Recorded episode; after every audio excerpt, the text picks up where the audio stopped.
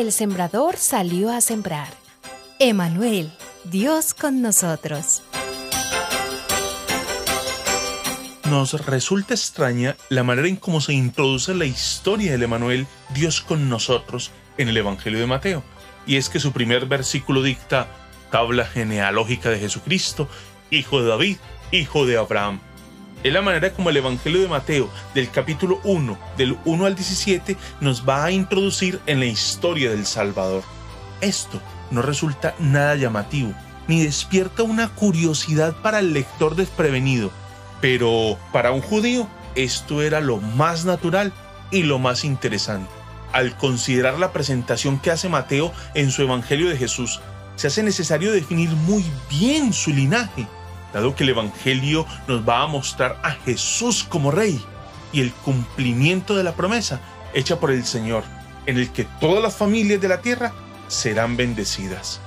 En este Evangelio son varias las referencias a Jesús como rey. Solamente mencionemos algunas de ellas. El título Hijo de David, con el que inicia el Evangelio, resulta ser una expresión que se va a repetir en este Evangelio como en ningún otro Evangelio. También se nos narra el acontecimiento de la visita de aquellos sabios que venían buscando al recién nacido rey de los judíos. La entrada triunfal es una presentación deliberadamente dramática de Jesús como rey. Y ante Pilato, Jesús acepta su título de rey. Hasta en la cruz, el título que figura sobre su cabeza es el de rey. Aunque fuera en un tono de burla, ha quedado esto registrado para la historia de la humanidad. En sus enseñanzas, en el Sermón del Monte, Mateo nos muestra a Jesús citando la ley y cinco veces afirmando, como legislador, mas yo os digo. Y su proclamación al finalizar el Evangelio dice, toda autoridad me ha sido dada. Afirmar que Jesús es hijo de David era considerar que Jesús es el cumplimiento de lo anunciado por los profetas. Así lo va a decir Zacarías, el padre de Juan el Bautista. Y es que en el Evangelio de Lucas capítulo 1 dice, bendito sea el Señor, Dios de Israel, porque ha venido a redimir a su pueblo, nos envió un poderoso Salvador en la casa de David su siervo, como lo prometió en el pasado por medio de sus santos profetas.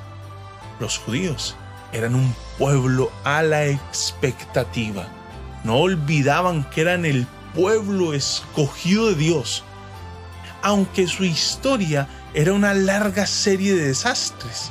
Nunca olvidaron su destino. Es posible que hoy no prestemos mayor atención a las profecías del Antiguo Testamento, mas nuestro desinterés no anula la constante que observamos en la Escritura. Y es que en ese cumplimiento de las profecías del Antiguo Testamento en el Nuevo, se logra leer entre líneas, en el universo hay un propósito y un diseño, y que Dios quiere y se propone que sucedan ciertas cosas. Es posible que nosotros pensemos que la vida es solo una secuencia de sucesos que sin ningún orden van apareciendo y de esta forma van definiendo el mañana. De tal manera que la vida sería solo una cadena de accidentes que nadie sabe a dónde conducen. A la luz de la palabra de Dios, la historia es una secuencia de acontecimientos que descansan en el eterno hecho de que la vida y el mundo siguen el camino cuya meta es Dios y su buena voluntad para nosotros los seres humanos. Revisar la genealogía de Jesús nos enseña que Dios es el Señor de la historia. Ha trazado todo un plan de salvación para su pueblo, para aquellos que han sido apartados para su gloria.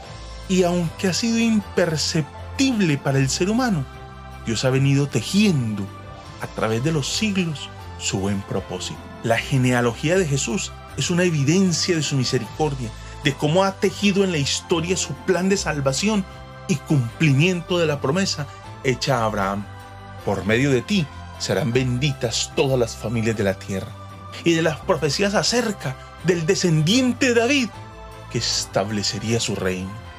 Emanuel, Dios con nosotros, es la evidencia del buen propósito de Dios en la historia de la humanidad. Dichoso es el que oye y retiene la semilla